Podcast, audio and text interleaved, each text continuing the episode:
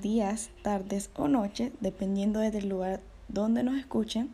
Bienvenidos a una nueva entrada en nuestro blog Our Weekly Experience, que esta vez, como se podrán dar cuenta, viene en un formato un poquito diferente, pero más ameno y más entretenido, en formato podcast, como se podrán haber dado cuenta. En el día de hoy vamos a abordar un tema que para nosotros y la mayoría es de suma importancia y es referente a los aspectos fundamentales para la definición de la psicología educativa. Para ello y para abordar un poco más de esto tenemos tres invitadas súper especiales para nosotras. Son tres psicólogas y una pedagoga infantil.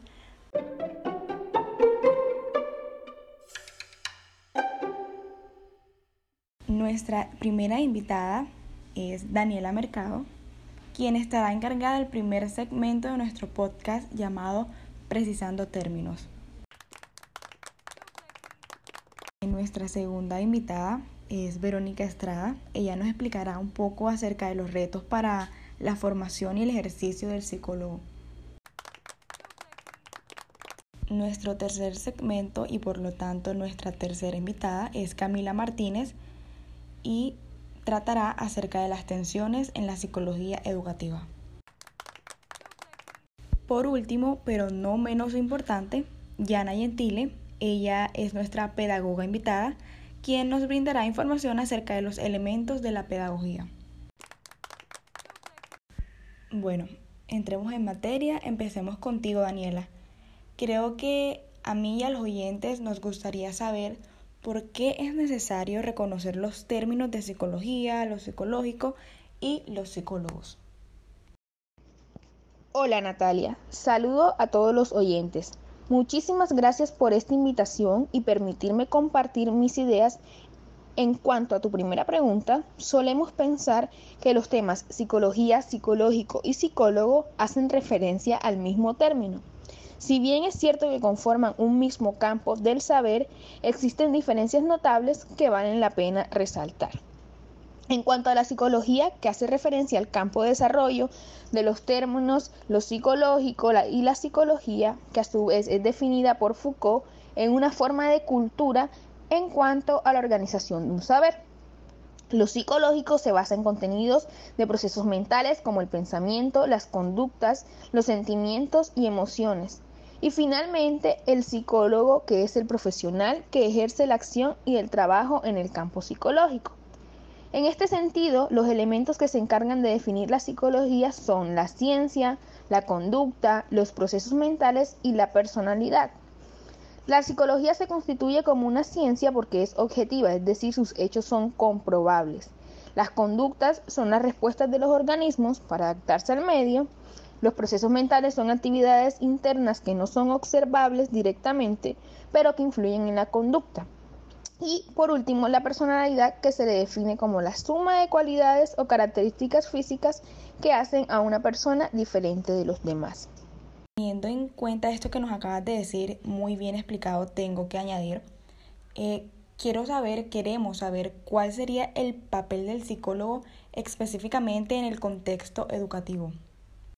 El papel primordial que cumple un profesional de la psicología cuyo objetivo es el análisis, reflexión e intervención sobre el comportamiento humano en el contexto educativo a través del apoyo a los actores del proceso educativo como lo son alumnos y alumnas, a superar los procesos que afectan directamente al aprendizaje y las dificultades relacionadas a su vida personal y de relaciones con sus compañeros, familiares y profesores. Los psicólogos también asesoran y actúan de refuerzo del personal docente en sus estrategias de enseñanza basadas en prácticas y metodologías que fortalezcan el proceso de aprendizaje. Es el psicólogo educativo un actor fundamental de un proceso pedagógico constructivo que provee de una perspectiva humana en un sentido más profundo al término educar más allá de la enseñanza-aprendizaje. Muchas gracias por tus aportes, Daniela, me parece un aspecto muy relevante. Ahora procedemos contigo, Verónica, eh, ¿cuáles son esos elementos que definen la crisis de la formación de los psicólogos educativos y qué aspectos consideras tú que definen un contexto? Claro que sí, Natalia. Primeramente, un cordial saludo a ti y a todos los oyentes, y de antemano agradecerte por esta invitación. Con respecto a esta pregunta, considero que dentro de los elementos que definen la crisis de la formación de los psicólogos educativos, encontramos la historia, la institucionalidad, la identidad, las competencias y la formación. Estos resultan de gran importancia ya que se necesita ampliar una visión que nos permita no solo reconocer estos elementos complejos, sino a partir de ahí proponer otras formas de actuación frente a las situaciones que se presentan constantemente en la realidad y que necesitan de nuestros conocimientos y actuaciones como psicólogos, es decir, que de alguna forma tenemos que reconocer estos elementos, tomar distancia de las concepciones que primaron en años anteriores y proponer nuevas formas de actuación, intervención y formación en contextos y escenarios educativos. En relación con el contexto, sabemos que este cambia constantemente, ya sea por situaciones, crisis, comportamientos propios del contexto. Por lo tanto, el individuo se construye en condiciones distintas. Para definir el contexto cobra gran relevancia el Estado, que sabemos que si no es un Estado fuerte se pierde la credibilidad en las instituciones públicas y no se garantizan los derechos de las personas como el de la libertad o la vida. También cobra relevancia el desarrollo socioeconómico para superar la pobreza y la desigualdad. Y cobra relevancia además la sociedad y los conflictos que se presentan en esta. Estos aspectos que definen el contexto legitiman el reconocimiento de los profesionales que ejercen la, psicología y que trabajan como psicólogos, regulan la formación disciplinar y el ejercicio profesional. Excelente explicación. Entonces, ¿qué papel tendría la identidad profesional en todo este tema, en todo esto que surge alrededor de la tensión entre la formación y el ejercicio? Y algo muy importante a tener en cuenta también es por qué, o sea, se cree que la Fundación de la Psicología aquí en Colombia resulta particular. Primeramente, debemos entender la identidad profesional como una serie de atributos que permiten al individuo reconocerse a sí mismo como integrante de un gremio profesional y que lo distinguen de otros profesionales. El concepto de identidad profesional influye en la forma en cómo se posiciona el psicólogo frente a la realidad de su formación y la proyección de su ejercicio profesional, porque en dicho concepto influyen variables socioculturales como las creencias, variables históricas, institucionales, que afectan el desempeño del rol de psicólogo en distintos escenarios. El reconocimiento y la valoración social de la utilidad de su trabajo y de alguna forma influyen en la formación de la identidad de cada psicólogo. La tensión que existe entre la formación y el ejercicio del psicólogo desencadena problemáticas como el desconocimiento que tienen las personas sobre lo que hacen los psicólogos y la inestable situación laboral de estos.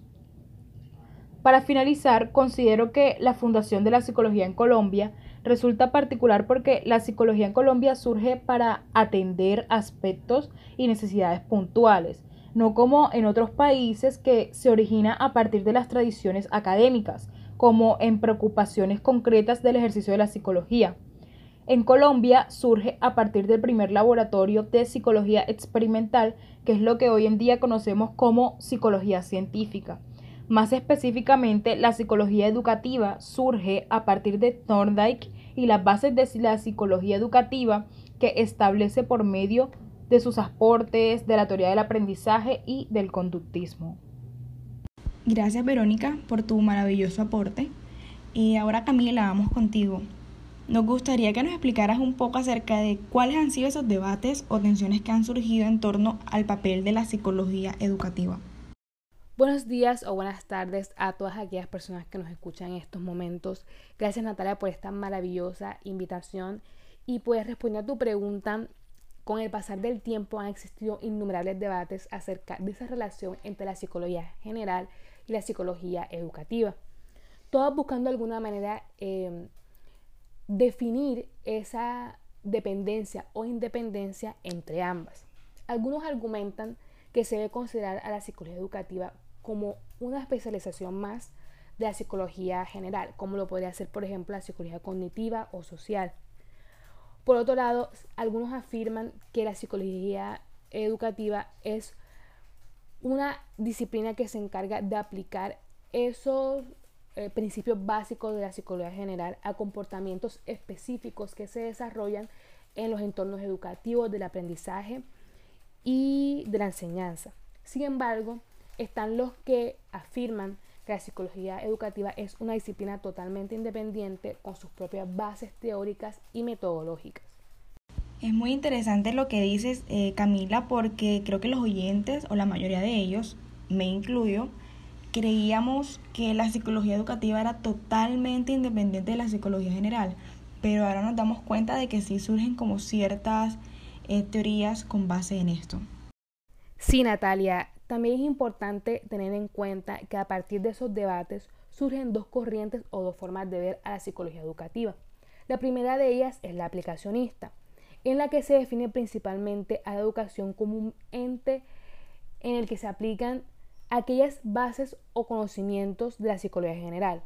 Por ende, la psicología educativa no tendría un, un objeto de estudio propio, sino más bien que giraría en torno a esas teorías y principios que le proporciona la psicología general. El psicólogo educativo aquí tendría el papel de identificar y de tomar en cuenta aquellos principios que se adapten mejor a los contextos educativos, por lo que su tarea estaría más enfocada en en la intervención y la planificación de proyectos y procesos. Luego se encuentra la interdependiente, que a diferencia de la aplicacionista, aquí la psicología educativa sí tiene un objeto de estudio propio, que es entender esos cambios que se producen en los individuos a partir de esa constante relación que tienen con las actividades y entornos educativos. Por lo que esta corriente eh, muestra la psicología educativa que va más allá de esos principios básicos e intenta explicar por medio de sus propias teorías esa correlación entre el individuo y la educación, teniendo en cuenta tres dimensiones básicas, que son la intersubjetiva, que es la relación que establecemos con los otros, la eh, discursiva, que es la que establecemos con nosotros mismos, y la institucional, que es la que establecemos con nuestro entorno, que son importantísimas y fundamentales para entender cualquier proceso. Además, se ayuda y se complementa de otras disciplinas y esto provoca que tengan una mirada más amplia de los contextos educativos. Muchas gracias Camila. Tus aportes y respuestas son de total relevancia para nuestro panel. Continuamos contigo, Yana, pues como sabemos, eres nuestra pedagoga invitada el día de hoy. Queremos saber por qué consideras que educar es transformar. Un saludo a todos los oyentes, muchas gracias por esta invitación, Natalia. Para ubicarnos, recordemos la famosa frase que muchas veces hemos escuchado en la Universidad del Norte, educar para transformar, pero en sí, ¿qué es lo que significa esto? Para contextualizarnos hay que saber que la pedagogía es nada más y nada menos que el saber, y su pregunta principal es cómo desarrollar de la mejor manera la educación. Esto se logra a partir de una acción pedagógica, que es la que nos lleva hacia esa transformación directamente a lo que buscamos influir o moldear para obtener un resultado. Mediante esta acción de educar llevada a cabo sobre cada uno como individuo que ha pasado por alguna institución educativa, nos hemos visto transformados. Cerremos los ojos y pensemos de qué manera nos hemos visto transformados desde que entramos al colegio. Pensemos en la manera en cómo nos entendemos, en cómo nos relacionamos con los demás, cómo organizamos esa idea del mundo. Esta transformación no solo se queda aquí, sino que también permite que se transforme todos los escenarios, desde nuestra ciudad, país hasta el mundo. Entendiendo esta transformación, se traduce en primer lugar al mundo objetivo, pues ya todo está inventado. A medida que pasa el tiempo, ésta se introyecta por acciones externas para lo que se organiza el pensamiento con las herramientas que tenemos desde nuestra subjetividad. Todo se mueve en el encuentro con los otros. Frente a esto reconocemos las grandes expectativas que tiene la sociedad alrededor de la acción educativa, que es formar en el recurso humano esa capacidad de innovación y una serie de valores que se consideran fundamentales. La innovación permite revolucionar, cambiar y mejorar, y la transformación de valores ocurre cuando definimos nuestra identidad, aprendemos a reconocer los valores buenos que se enfrentan con otros valores que no lo son tanto. Con la educación se espera esa transformación de los que no son tan deseables. Entonces, siguiendo en este orden, ¿qué define al modelo pedagógico y qué conceptos lo conforman? Los modelos pedagógicos son representaciones que nos permiten operar mentalmente frente a distintas expectativas sobre lo que queremos lograr a través de la acción pedagógica. Existen unos elementos de la acción educativa que orientan esta reflexión, es lo que nos da saber si lo que se hace es correcto o se puede mejorar. Empezando por el afecto. Se reconoce que los niños son personas que ameritan un trato diferente de manera afectuosa, es más probable que aprendan que si se hace de una manera agresiva hace parte del desarrollo cognitivo y es fundamental. La experiencia natural, pues no hay que desconocer la naturaleza del niño, no se prohíben sus intereses, sus necesidades, sus habilidades, sino se estimulan estas mismas. El diseño del medio ambiente. El ambiente que crecemos puede producir efecto transformador y ahí tiene que privilegiarse las experiencias que están cercanas a la realidad de las personas. El desarrollo progresivo, para mí, se define en entender que los niños no son adultos. Esto deberíamos entenderlo todos. A medida que crecemos todo se va complejizando, se requiere un conjunto de tareas que reconozcan esas capacidades que tiene. Hay que hacer un manejo de contenidos de acuerdo a los propios procesos. La actividad. El aprendizaje es el resultado de una actividad, de las acciones que realizamos cada uno. La individualización, cada persona es distinta, para que esa educación sea más provechosa hay que reconocer esas diferencias que cada uno posee. Hay que hacer una discriminación positiva y contar con esas herramientas adecuadas. El autoritarismo, nadie distinto a nosotros puede gobernarnos. Gracias a la educación nos haremos libres. La actividad grupal eh, dice que aprendemos en grupo. A medida que se interactúa con, con los otros, se aprende. Y por último, la actividad lúdica el juego es una actividad clave para la formación de una persona. Escuchar todo esto me gustaría que de pronto por favor nos pudieras aclarar la relación que hay entre la psicología educativa y la pedagogía, porque muchos podemos creer que son como totalmente distintos.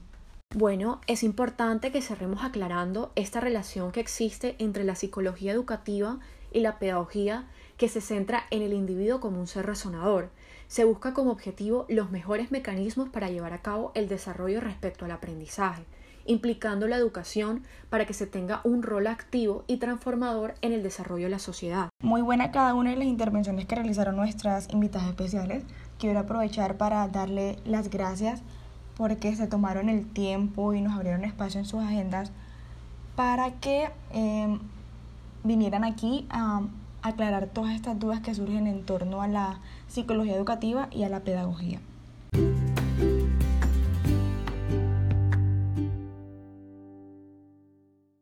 Para finalizar, cerraremos con una pregunta enviada por un oyente vía Twitter.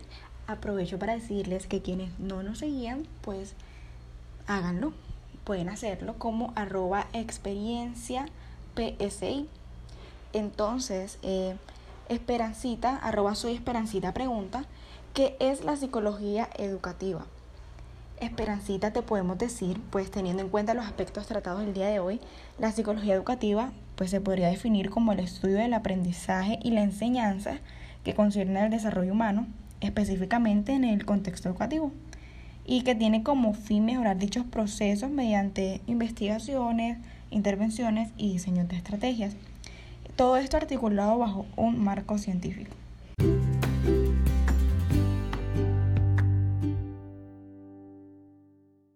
Ya para cerrar, damos las gracias a todos ustedes por mantenerse pendientes de nuestro programa, por enviarnos sus preguntas y siempre estar al tanto. Nos vemos en un próximo panel. No se olviden dejarnos sus dudas y sugerencias a nuestro correo educacionexperiencia.gmail.com. Muchas gracias.